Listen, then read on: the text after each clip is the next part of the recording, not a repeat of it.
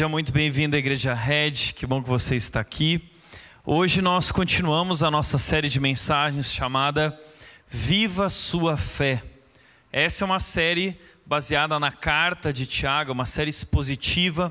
Estamos tratando texto por texto e trazendo aplicações para a nossa vida.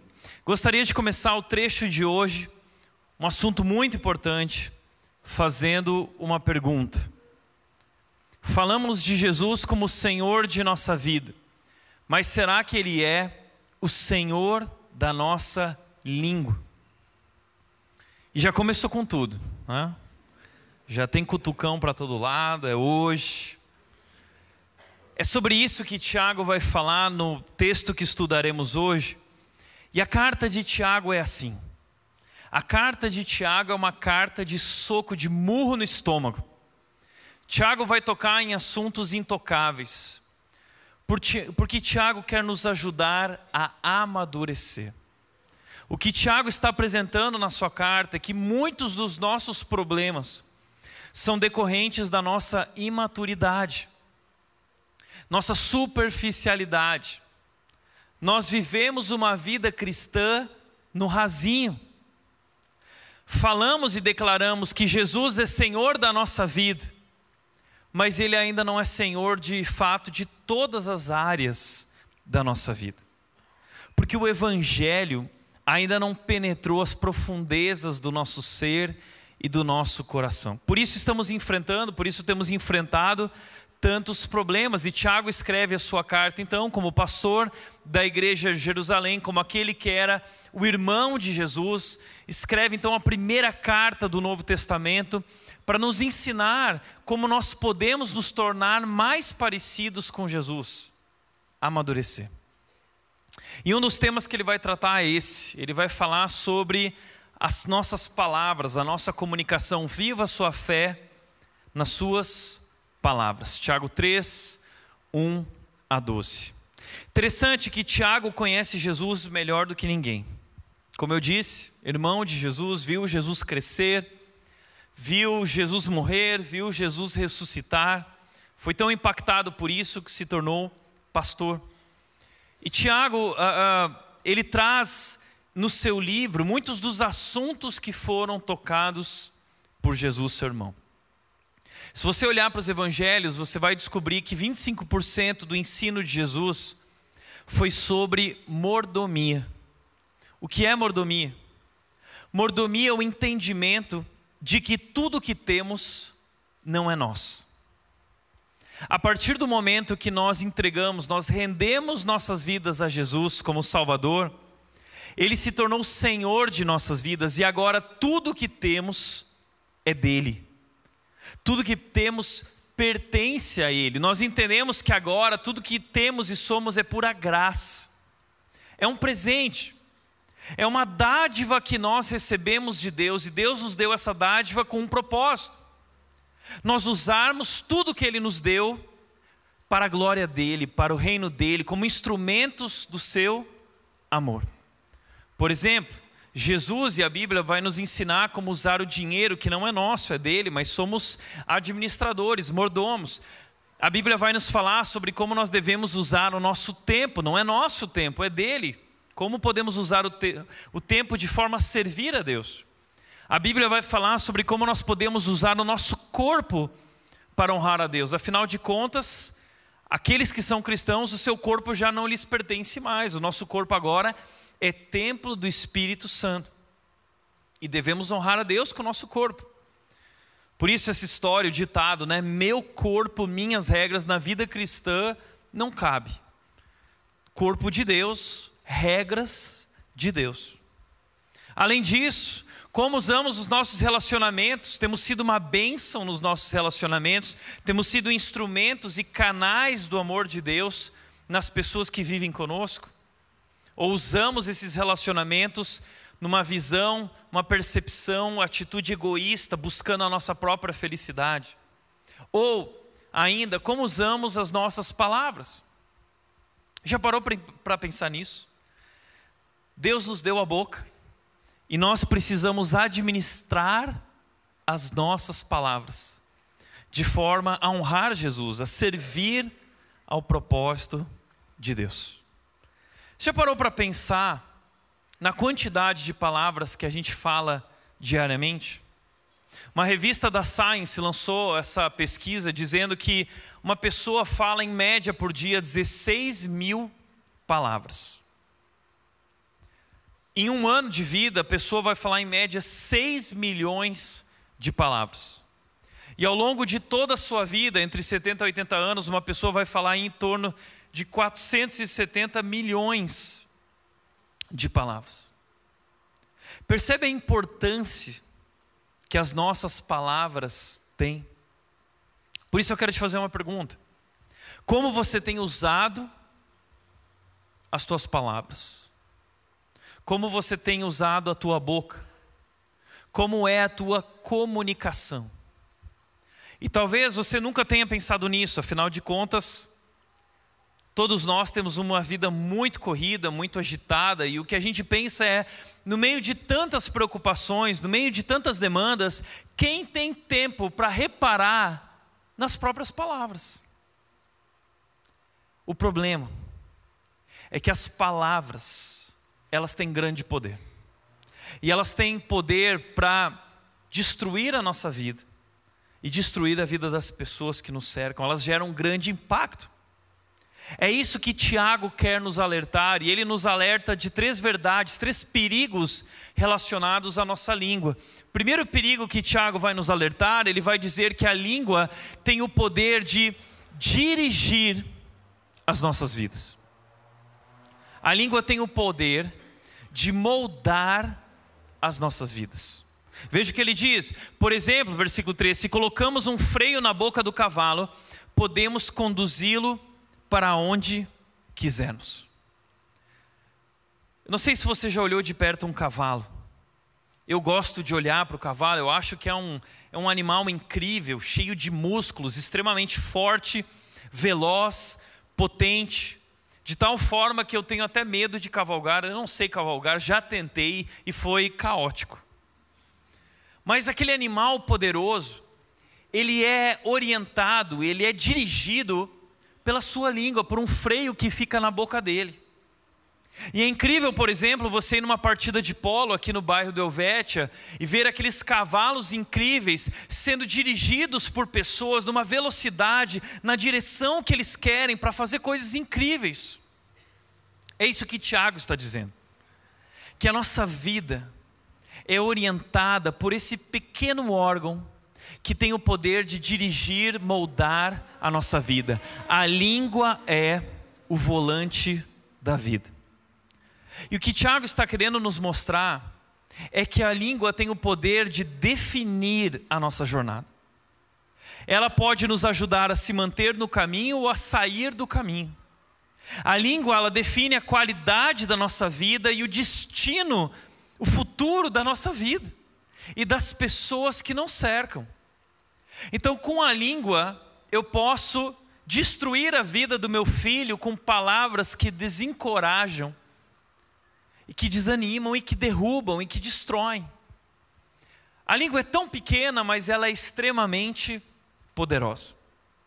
Tiago vai usar uma outra ilustração, ele vai dizer: observem também que um pequeno leme faz um grande navio se voltar para onde o piloto deseja, mesmo com ventos fortes. Olha isso. Um pequeno leme faz um grande navio se voltar para onde o piloto deseja. Quem já viu um leme? O leme, em comparação à grandeza do navio, é minúsculo. Eu nunca vou esquecer quando eu e a Nath tivemos a oportunidade de fazer um cruzeiro pelo Caribe. Foi muito legal. Quando nós chegamos e vimos aquele navio, nós ficamos estupefatos, a gente ficou entusiasmado, falando: Uau, que coisa grandiosa, magnífica. Quando nós entramos, nós percebemos que havia uma cidade praticamente lá dentro, um shopping lá dentro. Eu nunca tinha visto algo tão grandioso na minha vida.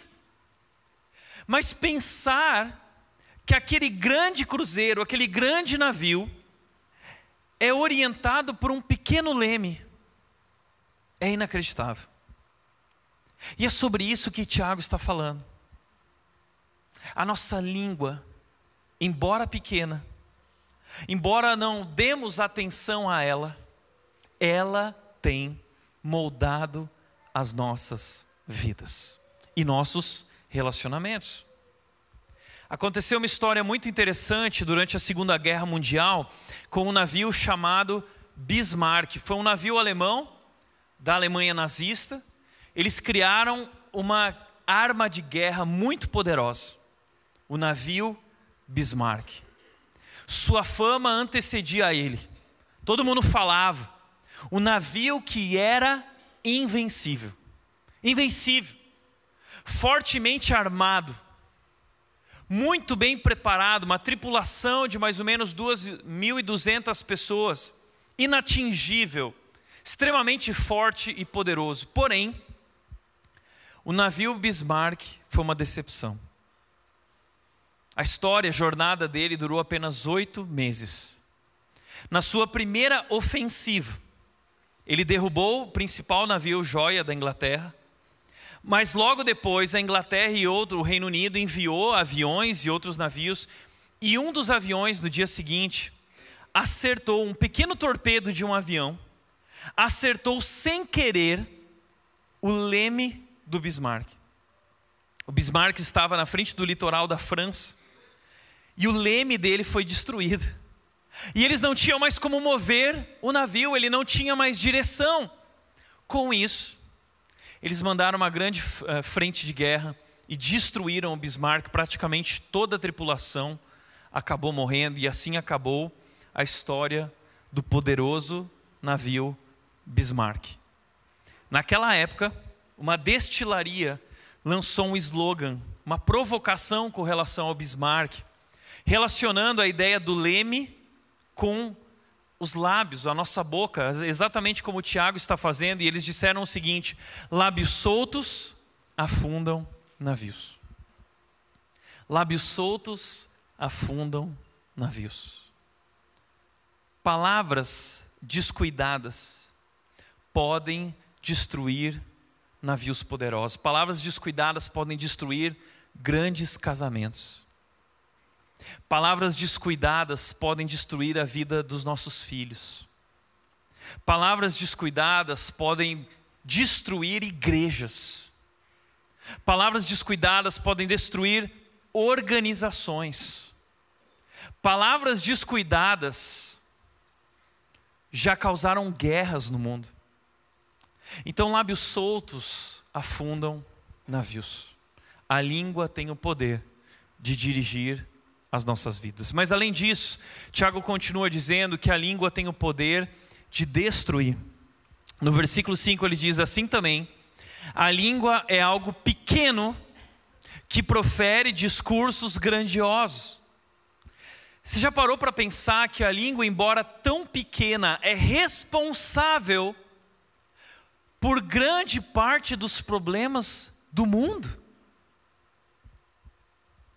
E ele continua dizendo: Vejam como uma simples fagulha é capaz de incendiar uma grande floresta. Eu vivi isso na pele. Quando eu tinha seis anos, eu e meu amigo chamado Márcio, nós éramos crianças tolas, não conhecíamos o poder do fogo. Nós pegamos uma caixa de fósforo, fomos até o terreno vizinho da casa dele, um terreno que não havia nada, só mato, e nós ateamos fogo no mato. Só que de repente aquele fogo começou a se alastrar e tomou conta do terreno inteiro e começava a ir para outros terrenos. E nós ficamos apavorados, a fumaça para todo lado. A gente se escondeu no quarto dele quando os bombeiros chegaram com as sirenes. Aquela loucura na vizinhança. O poder de uma simples fagulha de incendiar uma grande floresta. Deixa eu te ajudar a entender isso ainda mais. Em 2021 aconteceu um dos maiores incêndios da história, conhecido como Dixie Fire, na Califórnia, porque ele começou nas montanhas Dixie. E ali esse fogo se alastrou durante seis meses. Seis meses que esse fogo atingiu uma área de cerca de 258 mil hectares Começou na Califórnia e se espalhou por outros estados, atingindo não somente esse uh, uh, lugar uh, que pertencia ali à Califórnia, mas atingindo casas, atingindo bairros, matando pessoas e matando bombeiros, inclusive. De tão perigoso que esse incêndio se tornou. Foram gastos em torno de 540 bilhões de dólares para tentar controlar, parar esse fogo e reparar os estragos que foram feitos por ele. Agora, sabe o que é mais interessante sobre essa história? É que eles pararam para descobrir, eles queriam descobrir o que causou esse grande incêndio que marcou a história. E que até hoje os Estados Unidos sofrem as consequências de sua devastação, tanto na vegetação quanto na, na, nos animais silvestres que haviam naquela região. Estrago é, muito grande. E sabe o que eles descobriram? Que é impossível saber o que causou e iniciou tudo isso. O que eles entenderam é que um simples campista descuidado, com a sua fogueira, poderia espalhar uma centelha, uma fagulha, uma faísca que poderia causar esse grande incêndio. Assim é com a nossa língua. Uma pequena palavra descuidada pode gerar um grande incêndio. Ah, Tiago diz: entre todas as partes do corpo, a língua é como uma chama de fogo, é como uma faísca. É um mundo de maldade que corrompe todo o corpo, ateia fogo a uma vida inteira.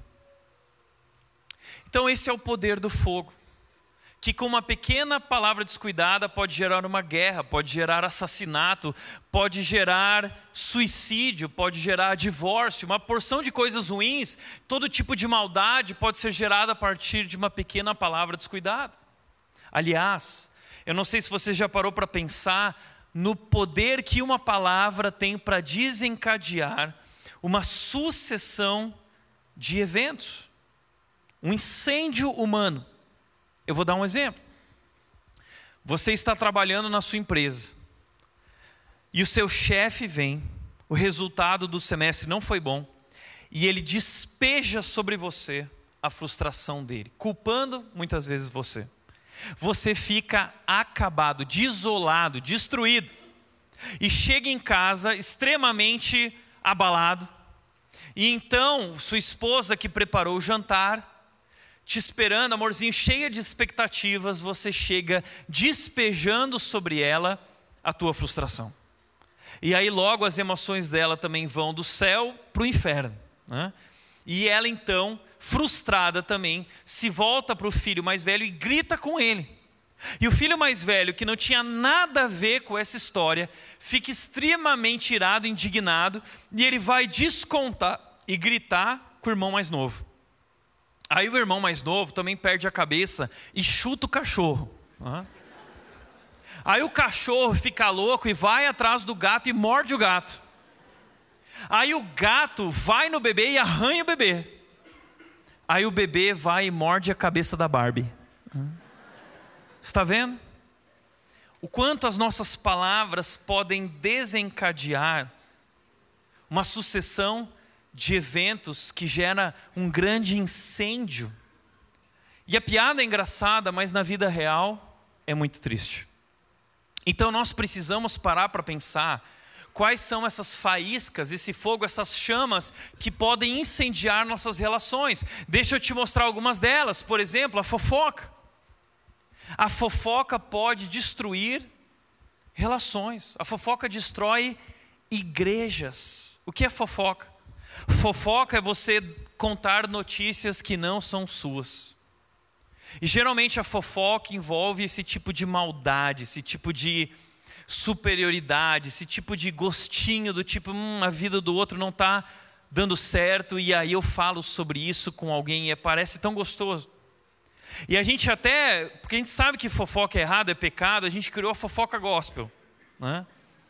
Que é quando a gente vira para a pessoa e fala assim: "Não, eu vou te falar, mas é para você orar". Já viu isso?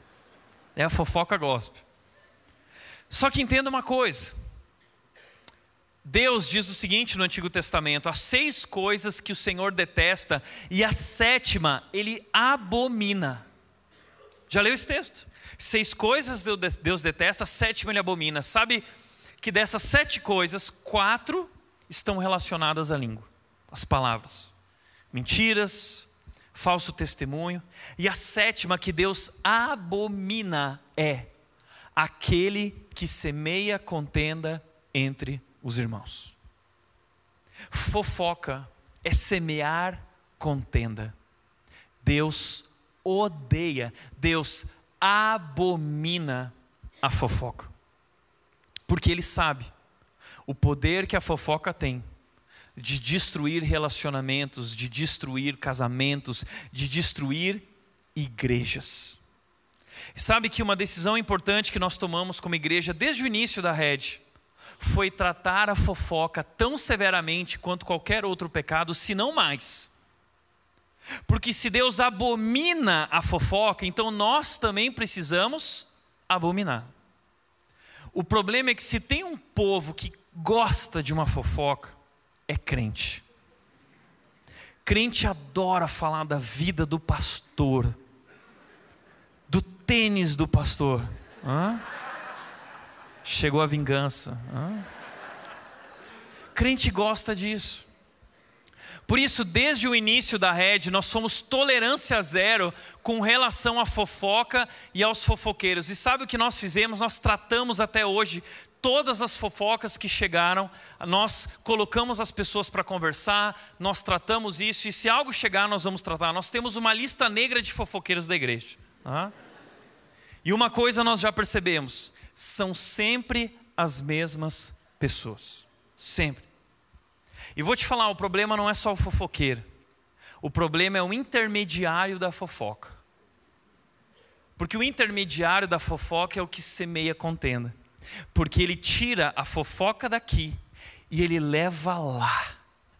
Ah, aqui, ó. Olha o que ele falou de você. Sabe o que ele quer? Ele quer ver o circo pegar fogo. Ele semeia contenda entre o irmão. Então, biblicamente, o intermediário da fofoca é o mais abominável. Deixa eu te falar uma coisa.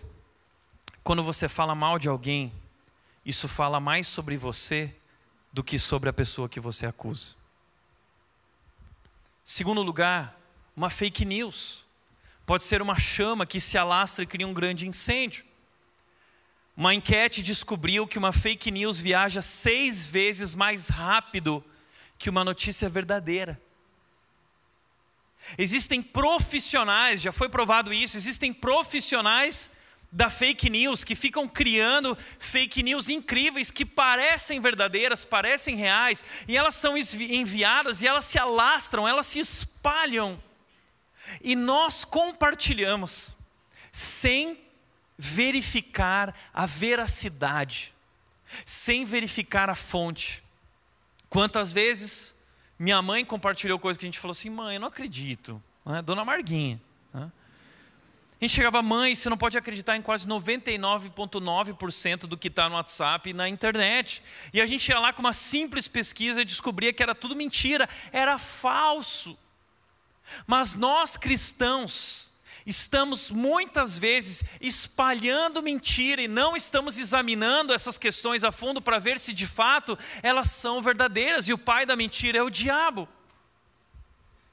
Além disso, difamação nós difamamos pessoas, nós linchamos pessoas virtualmente. Nós ficamos escandalizados quando lemos na Bíblia aquelas cenas em que uma pessoa foi apedrejada, mas nós continuamos apedrejando pessoas de maneira virtual, cancelando pessoas, sem saber se de fato aquilo é verdade. Especialmente líderes, autoridades e governantes. E veja, nós podemos e devemos expressar a nossa opinião, mas existe uma linha muito tênue entre expressar a opinião e difamar alguém. E nós iremos prestar contas a Deus diante disso. Porque Deus nos chamou para também orar pelas autoridades, orar por todos os governos. A Bíblia insiste nisso. E a minha pergunta para você é: você está orando ou está difamando? Talvez você tenha sido um grande difamador, mas você tem orado por nossas autoridades. Só Deus pode de fato mudar o nosso país. Quarto, murmuração. Nós murmuramos, reclamamos, isso é tão grave porque Tiago começa o seu livro nos mostrando que nós devemos ter, por motivo de toda alegria, passar por todo tipo de dificuldade e provação, porque através das provações, Deus está nos fazendo amadurecer, Deus nos, está nos tornando mais parecidos com Cristo. Então nós devemos nos alegrar e não murmurar. Quando nós murmuramos, nós mostramos que não confiamos no nosso Pai Celestial, que tem um plano perfeito, que é soberano sobre todas as situações e acontecimentos da nossa vida e promete que está fazendo tudo cooperar para o nosso bem, de acordo com o seu propósito. Então, quando murmuramos, nos tornamos filhos rebeldes e filhos insubmissos. Além disso, xingamentos. E aí muita gente vai falar assim: ah, eu não sei porque eu falei isso, é só um palavrão. Eu não sou assim, não. Palavrão, na verdade, revela o seu coração, e daqui a pouco a gente vai chegar lá. Paquera. Uma pequena palavra que você lançou para alguém. Nossa, como você está cheirosa hoje. No WhatsApp, para aquela colega de trabalho. Como você está bonito hoje, que roupa bacana. Essa pequena palavra, frase, pode incendiar uma relação adúltera que vai destruir o seu casamento, destruir a sua família, destruir a vida dos teus filhos e dos teus netos. Está entendendo o poder incendiário das nossas palavras? Você é um bombeiro ou é um incendiário? E Tiago continua dizendo: ateia fogo a uma vida inteira, pois o próprio inferno a acende. Pare e pensa nisso.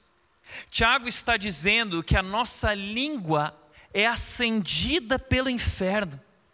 Ou seja, a nossa língua é usada pelo inferno. O instrumento preferido do inferno para destruir a vida de pessoas e difamar ódio é a nossa língua. Sua língua é um instrumento do inferno ou é um instrumento do céu? Interessante que quando Tiago usa essa expressão inferno, ele usa uma expressão que é guerrena. E Guerrena era um lugar que ficava ao lado de Jerusalém. Até hoje existe esse lugar conhecido como Vale do Inon. Era uma espécie de vale que havia ali ao lado da cidade de Jerusalém. E nesse buraco era depositado todo o lixo de Jerusalém. Eles queimavam o lixo. E ali também eles depositavam os restos de animais Ali eles colocavam os corpos dos criminosos que haviam sido mortos. Então, esse era um lugar onde eles queimavam tudo isso. Havia muito fogo, havia fumaça havia um cheiro muito forte, e aquela imagem que Jerusalém tinha do Guerrena era literalmente uma imagem viva do inferno. Então Jesus e as pessoas daquela época se referiam ao Guerrena como um inferno. E Tiago então está acendendo a imaginação dos seus ouvintes para que eles entendam que quando nós espalhamos fofoca, quando nós difamamos alguém, quando nós destruímos, quando nós xingamos, quando nós ameaçamos, quando nós brigamos com alguém, na verdade, nós estamos sendo instrumentos do inferno. Por isso a pergunta aqui é a seguinte: sua língua é um instrumento do céu ou do inferno? A língua é a ponte entre o céu e o inferno a língua tem o poder de convocar o céu à nossa vida familiar, ou a língua tem o poder de incendiar a nossa família como o inferno. Esse é o poder da língua. Nossa língua pertence a Deus ou pertence ao diabo? Interessante que há tempos atrás, uma mulher chegou para mim e ela tinha tido uma briga com o marido, o marido acusou ela dizendo que ela estava endemoniada porque ela tinha tido um acesso de raiva, de ira, e ela veio com essa questão perguntando: "Tiago, eh, será que eu estava cheia do diabo?" E eu disse: "Não, você não estava cheia do diabo, você estava cheia de si mesma." E na nossa conversa continuou e ela disse que ela procurou uma mulher de oração. E quando ela foi nessa mulher de oração, a mulher disse algo para ela, a mulher de oração disse assim para ela: tome cuidado com a fulana. A fulana quer o seu mal. E ela absorveu aquilo. E ela veio conversar comigo e ela perguntou assim: Tiago, você acha que o diabo está na sua vida? Eu disse, na minha vida, eu disse, eu acho que está. Não estava lá no acesso de raiva, a não ser usando a tua ira como instrumento da maldade dele. Mas onde o diabo estava na sua vida era naquela mulher de oração. Aquela mulher de oração estava cheia do diabo. Sabe por quê? Porque Jesus Cristo nunca nos colocará contra alguém. Pelo contrário. Pensa comigo o seguinte: eu perguntei para ela, desde o dia que aquela mulher falou aquilo, você se relacionou com essa pessoa? Não, me afastei. É isso que o diabo faz.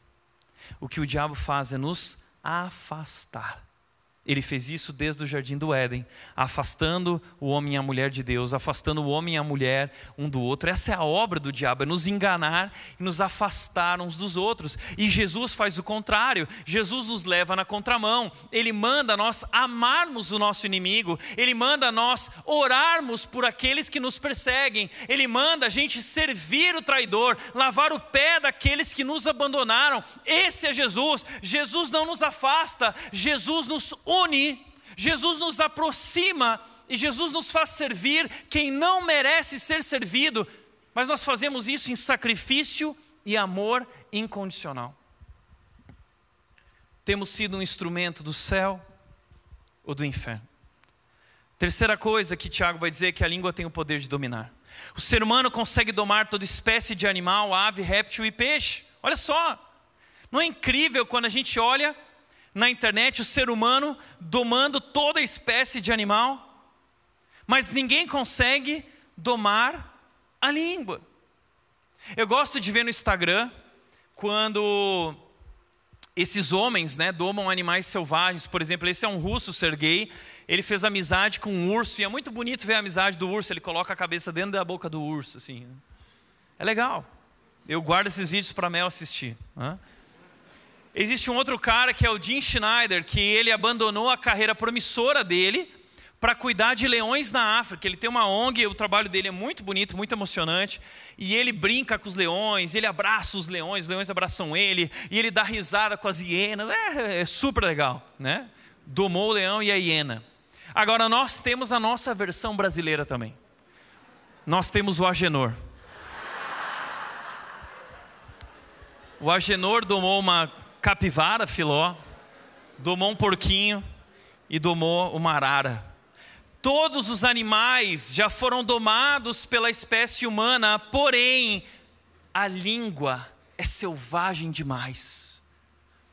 Nós não conseguimos domar ela. somos tão fortes, somos tão poderosos, mas somos controlados, somos dominados por ela, a língua é indominável. Ele continua dizendo, ela é incontrolável e perversa, cheia de veneno mortífero, ou seja, há um veneno que ela espalha que mata, que é fatal, que é mortal. Não sei você, eu tenho medo de cobra. Eu vejo aquelas cobras, eu já fico morrendo de medo daquele veneno. A língua é um veneno mortífero, irreversível. Pode destruir a vida de pessoas para sempre. Portanto, como diz José Marbés, se você pudesse comer as suas próprias palavras, a sua alma seria nutrida ou seria envenenada? Vixe, eu estou. Se você pudesse comer as suas próprias palavras, a sua alma seria nutrida ou envenenada? Tiago continua dizendo: às vezes louva nosso Senhor e Pai, e às vezes amaldiçoa aqueles que criou a sua imagem. O que ele quer dizer é que a língua ela é incoerente, porque nós estamos aqui com a mesma língua, nós estamos louvando a Deus, dizendo: Cristo, meu amigo. A gente bate aqui, né? Eu sei, eu estava olhando ali. A gente canta, minha vida é, minha vida é oferta em teu altar. Mas a minha pergunta é: a tua língua é uma oferta no altar dele também? E ele diz: louva nosso Senhor e Pai, mas amaldiçoa aqueles que Deus criou a sua imagem. Você sai da igreja impactado pela palavra, chega na esquina, ali no farol, que vira aquela fila gigante, você já amaldiçoa o lerdo na sua frente. A língua é incoerente. E assim, bênção e maldição saem da mesma boca. Bênção e maldição. Meus irmãos, Tiago diz, isso não está certo. Isso não está certo. Gente, isso não está certo. Jesus Cristo quer ser Senhor da nossa vida, Senhor de todas as áreas da nossa vida, especialmente das nossas palavras, da nossa comunicação, da nossa língua. Portanto, a pergunta importante aqui é: como a nossa língua pode ser transformada? Tiago nos apresenta três atitudes que podem transformar as nossas palavras. Primeira, reconheça a sua dificuldade. Tiago diz, capítulo 3, versículo 2: É verdade que todos nós cometemos muitos erros. Se pudéssemos controlar a língua, seríamos perfeitos. Olha o que ele diz: é verdade que todos nós cometemos muitos erros. Ele reconhece. Nós temos que começar reconhecendo. Nós cometemos muitos erros. E um dos erros que nós cometemos é em relação à nossa comunicação. Ele diz: se pudéssemos controlar a língua, seríamos perfeitos. De fato. A palavra que Tiago usa aqui para perfeitos é a palavra maduros, lá do capítulo 1. Nós seríamos maduros, seríamos como Jesus. Mas ainda não somos. E precisamos reconhecer isso, porque o reconhecimento é o início da restauração, da transformação. E, gente, eu reconheço que eu também tenho as minhas lutas, as minhas dificuldades em relação à língua. Eu e a Nath, nós temos as nossas crises, as nossas brigas e discussões por conta das nossas falhas na comunicação. Todos os casais vivem isso. Sei que agora você está cutucando, tá vendo? Você acha que pastor é diferente? Tem muita gente que eu acho que pensa isso. Ah, acho que o casamento do Tiago da Nath deve ser lindo, né? O Tiago deve chegar em casa e ele fala versículos bíblicos para a Nath. Oh, joia rara, esposa virtuosa, né? Mulher de Deus, bênção. Vira para mim e fala, herança do Senhor, flecha na minha aljava, né? Mas não é bem assim, tá? Na verdade, nós temos nossas dificuldades de comunicação e nós temos conversado muito sobre isso. Aliás, como diz Milor Fernandes, quão admiráveis são as pessoas que eu não conheço. Quão admiráveis são as pessoas que eu não conheço. As pessoas de longe são belas. As pessoas no os casamentos no Instagram são incríveis. Os casais se dão muito bem, se comunicam muito bem. Mas quando a porta de casa fecha ali dentro, é que se revela a nossa verdadeira essência, quem nós realmente somos. A Nath, gente, me conhece de uma forma que vocês não conhecem. Eu conheço a Nath, uma Nath que ninguém conhece. E Deus tem usado isso para trabalhar as nossas vidas. E sabe que eu tenho minhas reclamações com relação à Nath, a Nath tem as reclamações dela a respeito de mim. Nós temos conversado muito sobre isso. Eu pedi autorização para ela para falar. Tá? Eu reclamei com a Nath recentemente, falando assim: puxa, amor, mas essas bravezas às vezes são demais. Sabe essa bravezinha? Que é o dia inteiro a bravezinha? Já está dando risada, né? Tudo ali já dá uma cutucada. Ah, ah, né? Amor, levei o lixo. Ah, não fez mais que obrigação. Ah. Oh, amor, as bravezinhas não dá. E aí a Nath um dia falou algo que me chamou muita atenção. A Nath disse o seguinte, Tiago, sabe que muito das minhas bravezinhas também são despertadas por palavras ríspidas da sua parte, a forma como você fala. A Nath sempre falava assim para mim: eu gostaria que você pudesse ouvir a maneira como você fala. Já ouviu isso? A maneira como você fala. E eu vou confessar que eu ouvi isso muitas vezes, mas a Nath não conseguiu me atingir. Tá? Nath não atingiu o meu coração. Sabe quem que atingiu o meu coração? Quem atingiu meu coração foi o Rodrigo Hilbert.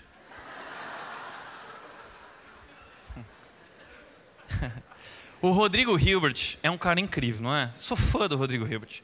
Porque o Rodrigo Hilbert é aquele cara que ele vai preparar um javali, ele prepara, ele cria a faca dele manualmente, ele entra no mato, pula em cima do javali, mata o javali, arranca a pele do javali e prepara um lindo assado de javali para Fernanda Lima. E muitas mulheres às vezes olham para o Rodrigo Hilbert, sua beleza, suas habilidades e ficam pensando o seguinte: não, porque se eu fosse casada com o Rodrigo Hilbert, eu nunca ia ter reclamação. Pois pasme, a Fernanda Lima, essa semana eu vi um vídeo que a Fernanda Lima estava reclamando do Rodrigo Hilbert. Eu fiquei indignado. Mas foi interessante que a Fernanda Lima disse o seguinte: eu e o Rodrigo temos nossas diferenças e falhas de comunicação. Por exemplo, ele reclama que eu tenho a minha braveza que se estende muitas vezes às bravezinhas. E de fato eu tenho, eu tenho que tratar. Mas ela disse o seguinte: mas eu falei para ele que ele precisava ver a forma como ele falava. E o Rodrigo mudou isso. Isso tem ajudado muito a nossa comunicação. E aí, o Rodrigo Hilbert falou algo que marcou a minha vida. Tá? Mais uma que eu estou aprendendo com esse. Ele é demais, não é?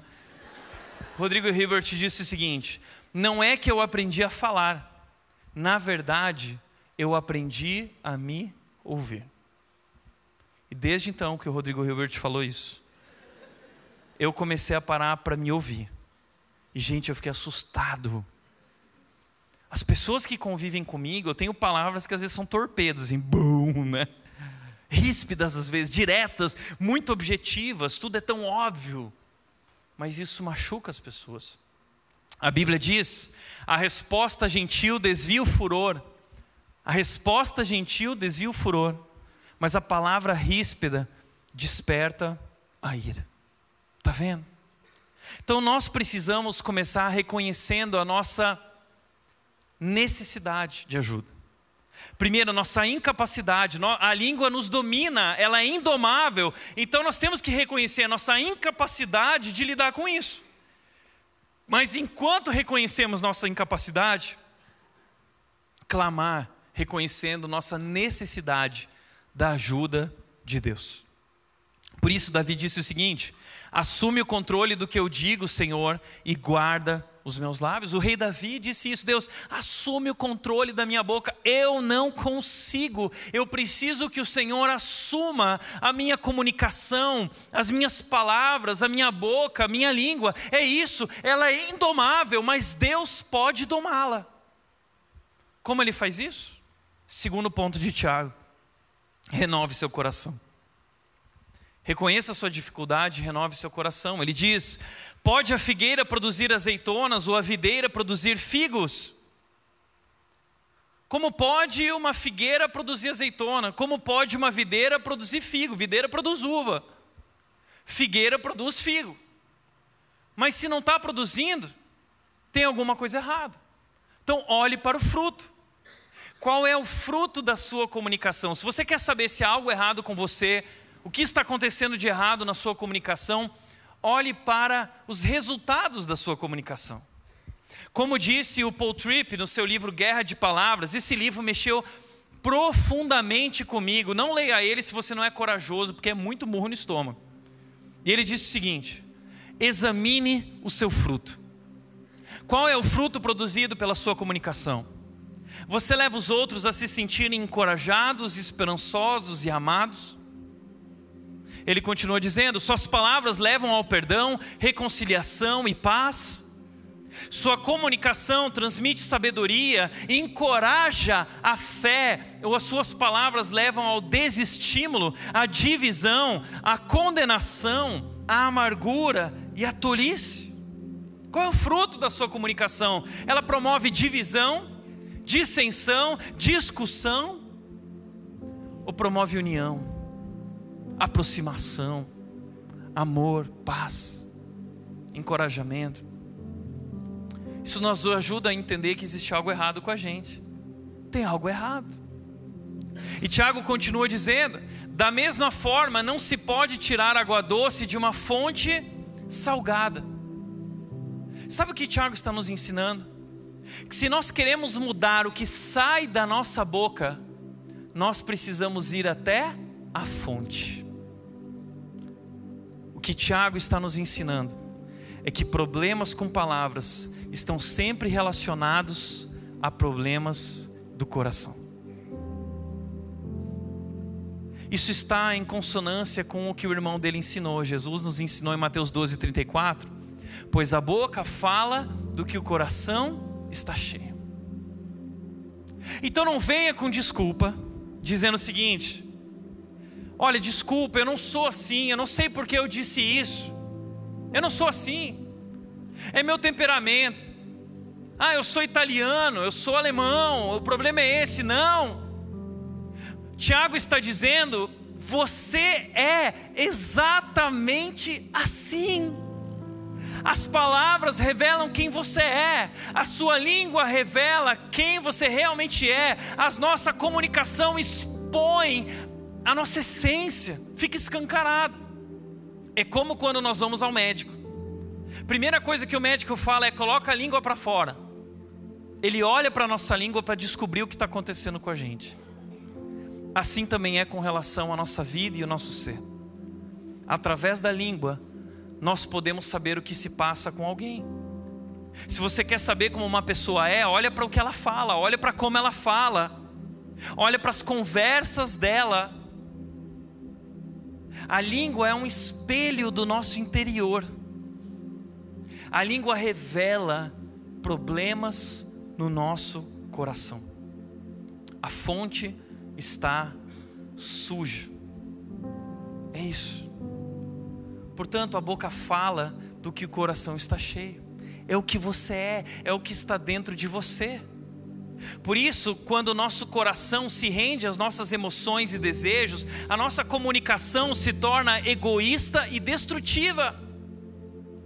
Então, o que a nossa comunicação evidencia é, é isso: que o nosso coração está cheio de lixo, está cheio de orgulho, está cheio de superioridade, cheio de arrogância e, consequentemente, é um coração distante de Deus.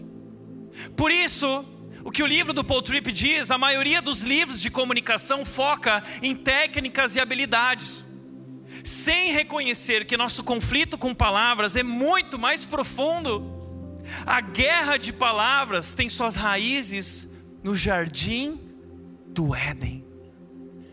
É de lá, a raiz da tua língua, do teu problema, a tua raiz está lá no jardim do Éden. É lá que tem que ser tratado. Como assim, Tiago? Ontem nós estávamos no aniversário de criança e a Mel estava no parquinho. De repente a Mel começou a gritar para as tias: serpente, serpente. Tinha um objeto que parecia uma serpente. Aí as tias me chamaram, tal, olhei. Eu falei: não, é que ela está aprendendo sobre a criação. Aí ela virou para as tias e falou assim: Adão e Eva comeram o fruto proibido. A Mel tem um ano e onze meses. E ela já descobriu o grande problema da humanidade. Adão e Eva comeram o fruto proibido. E a desobediência deles desencadeou caos, confusão, mal, pecado. E só Deus agora pode transformar o pecado que existe dentro de nós. Por isso, quatro verdades sobre a nossa comunicação. Primeira, Deus tem um plano maravilhoso para a nossa comunicação. Segundo, o pecado mudou radicalmente a nossa maneira de falar, resultando em muita dor, confusão e caos. É lá no jardim do Éden, é o pecado. Quiser mudar sua boca, você precisa mudar seu coração que está que é controlado, dominado pelo pecado. A boa notícia é que Jesus veio ao mundo para nos libertar do pecado. Em Jesus encontramos a graça que provê tudo o que precisamos para falar da maneira como Deus planejou. E por último, a Bíblia nos ensina como ir de onde estamos para onde quer que nós estejamos, com relação à nossa comunicação. Portanto, como purificar o coração? Se o problema é a fonte, como purificar a fonte? Há muitos anos atrás eu estava no seminário e Palavra da Vida, nós fomos lá passar três dias no acampamento da Palavra da Vida com toda a turma, eram cerca de 300 alunos, e aconteceu algo. Depois dos três dias, todo mundo adoeceu, todo mundo, praticamente 100%. Os hospitais ficaram lotados de Atibaia. Eu estava no caminho de Vinhedo para o trabalho, que eu, onde eu a igreja que eu trabalhava, e eu tive que parar na rua. Eu passei muito mal, fiquei azul, tive que parar na rua, deitar na rua e ficar um bom tempo lá porque nós tivemos uma intoxicação alimentar generalizada. E aí queriam descobrir o que tinha acontecido para resolver o problema. Foram até a caixa da água. Quando abriram a caixa da água, a caixa d'água tinha um monte de bicho morto, sapo morto. Tiveram que limpar a caixa d'água para renovar a fonte e purificar a água.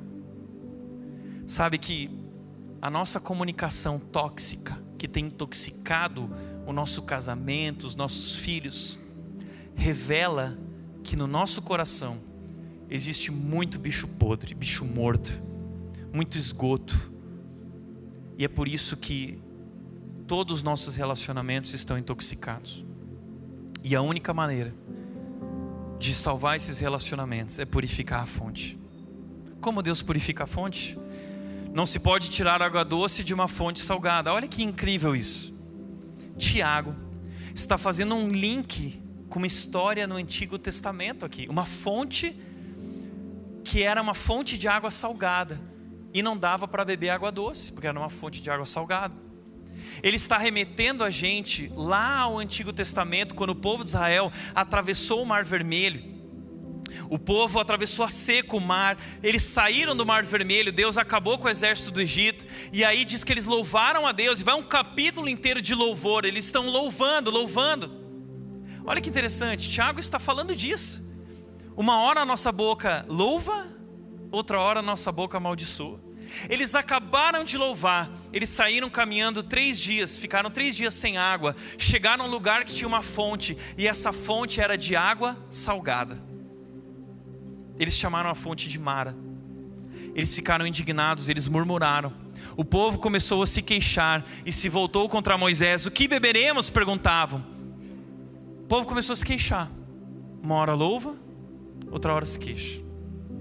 Então Moisés clamou ao Senhor, e o Senhor lhe mostrou um pedaço de madeira.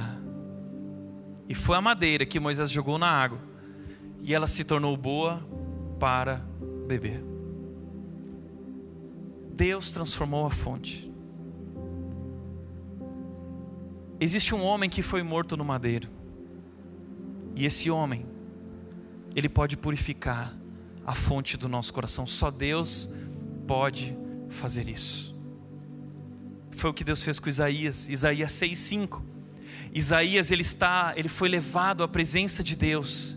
E quando Isaías está na presença de Deus, ele percebe, ele diz o seguinte: Ai de mim, eu vou morrer. Por quê? Porque eu sou um homem de lábios impuros e eu habito no meio de um povo de lábios impuros. Então Deus envia um anjo até Isaías e o anjo toca com uma brasa na boca, na língua de Isaías. E o anjo diz: O teu pecado foi purificado. Você foi limpo, você foi salvo. Só Deus pode transformar o nosso coração. É o que ele fez através daquele que ele enviou, Jesus Cristo que transforma o nosso coração. Nós recebemos um novo coração, Ezequiel 36, 26 diz: Eu lhes darei um novo coração e colocarei em vocês um novo espírito. Removerei seu coração de pedra e lhes darei um coração de carne. Porei dentro de vocês o meu espírito. Nós não podemos produzir o fruto do espírito. Deus colocou a sua presença em nós. Por isso ele nos deu um novo coração. Nós somos uma nova criação. As coisas antigas passaram, eis que tudo se fez novo e agora o espírito de Deus Deus foi colocado em nós e vivendo pelo Espírito, nós podemos gerar o fruto, um novo fruto, que produz amor, bondade, alegria, paciência, encorajamento. Esse é o segredo. Portanto, como nós alcançamos esse novo coração? Através de arrependimento, quebrantamento, reconhecendo que somos pecadores, nossa condição espiritual e nossa necessidade do Salvador. E esse arrependimento, como diz Paul Tripp, arrependimento é uma mudança de coração que leva a uma mudança radical na sua vida, em seus relacionamentos e situações diárias. E ele diz: visto que é a partir do coração que a boca fala, as mudanças do coração sempre levarão a mudanças na comunicação. As mudanças do coração sempre levarão a mudanças na comunicação. Um coração submisso a Cristo irá produzir uma fala semelhante a Cristo. Terceiro e último lugar Reconheça sua dificuldade, renove seu coração e reflita em suas palavras. Tiago diz: Meus irmãos, não sejam muitos de vocês mestres, pois nós, os que ensinamos, seremos julgados com mais rigor. O mestre era aquele que ocupava uma posição estratégica de influência. Ele emitia sua opinião e influenciava pessoas. Tiago está alertando do perigo de se colocar nessa posição, porque nós seremos julgados por isso. O nosso problema, como cristãos do século 21, é que nós temos nos colocado nessa posição constantemente, como mestres nas redes sociais, querendo ensinar como especialista a respeito dos mais diversos assuntos que muitas vezes não temos propriedade, não temos profundidade. E aí a gente viu isso acontecer, né? Cansei de ser especialista em vacina, Agora sou especialista em guerra da Ucrânia. Ah, vacina, bah, bah, bah, guerra da Ucrânia. Cansei de ser especialista político. Agora eu sou técnico da seleção brasileira. E aí, quando terminou a Copa, todo mundo frustrado, foi difícil. Eu fiquei só olhando, esperando. Aí começou. Ai, porque o Tite porque Tite fez isso, ele não ficou no campo, ele saiu do campo, porque um líder não pode agir assim. Por quê? Porque não sei o quê, porque o fulano, porque o ciclano, porque não sei o quê. Nós estamos nos colocando na posição de mestre. Queremos ensinar. Mas o que Tiago está dizendo é que nós, os que ensinamos, seremos julgados com mais rigor. Sabe o que isso significa? Que eu e você vamos prestar contas a Deus por cada palavra que fazemos, falamos, cada julgamento que fazemos. Das 470 milhões de palavras que falamos em nossa vida, nós vamos prestar contas de cada uma delas diante de Deus. Por isso, reflita em suas palavras. Como diz Paul Tripp, Vencer a guerra de palavras envolve escolher as nossas palavras cuidadosamente. Não se trata apenas das palavras que dizemos, mas também das palavras que escolhemos não dizer. Vencer a guerra significa estarmos preparados para dizer a coisa certa, no momento certo, exercendo domínio próprio. Significa recusar a deixar a nossa fala ser dominada pela paixão e pelo desejo pessoal mas em vez disso, comunicar os propósitos de Deus. Esse é o nosso problema. Nós ainda não entendemos quem nós somos. Nós não vivemos pelo propósito de Deus, nós vivemos pelo nosso próprio propósito. E nossa boca, nossa comunicação revela nossos desejos ocultos, nossas paixões ocultas, nossa busca pela felicidade pessoal, individual, e essa mentalidade que nós temos que o meu cônjuge, os meus filhos existem para me fazer feliz. Essa não é uma, esse não é uma mentalidade cristã, é justamente o contrário. Os nossos relacionamentos não são nossos. Esses relacionamentos da tua família não te pertencem, eles pertencem a Cristo. Se você rendeu tua vida a Cristo e Ele é o Senhor da tua vida, agora você se tornou um instrumento de Deus, para que assim como você foi alcançado pelo amor de Deus, você possa transmitir o amor de Deus, comunicar a graça, conduzir a graça às pessoas ao seu redor. Nós somos instrumentos na mão de um Deus redentor, nós somos instrumentos de redenção.